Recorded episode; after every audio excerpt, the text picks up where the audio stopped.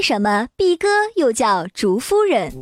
笔墨纸砚是中国文人用于书画创作的主要工具，但并非全部。比如碧歌曾经是古代文房中一件极具欣赏价值的文案用具，可如今很多人却不知道它是什么东西，有什么用途。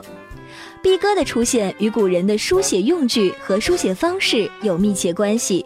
在过去，人们用的是毛笔，书写格式自右向左，稍不留意，衣袖就会沾到字迹。于是，聪明的明代文人们发明了用来搁放手臂的文案用具——碧歌。除了能够防止墨迹粘在衣袖上外，垫着碧歌书写的时候，也会使腕部感到非常舒服。特别是抄写小楷时，碧歌的称谓是从古代的藏书之处密阁转化而来。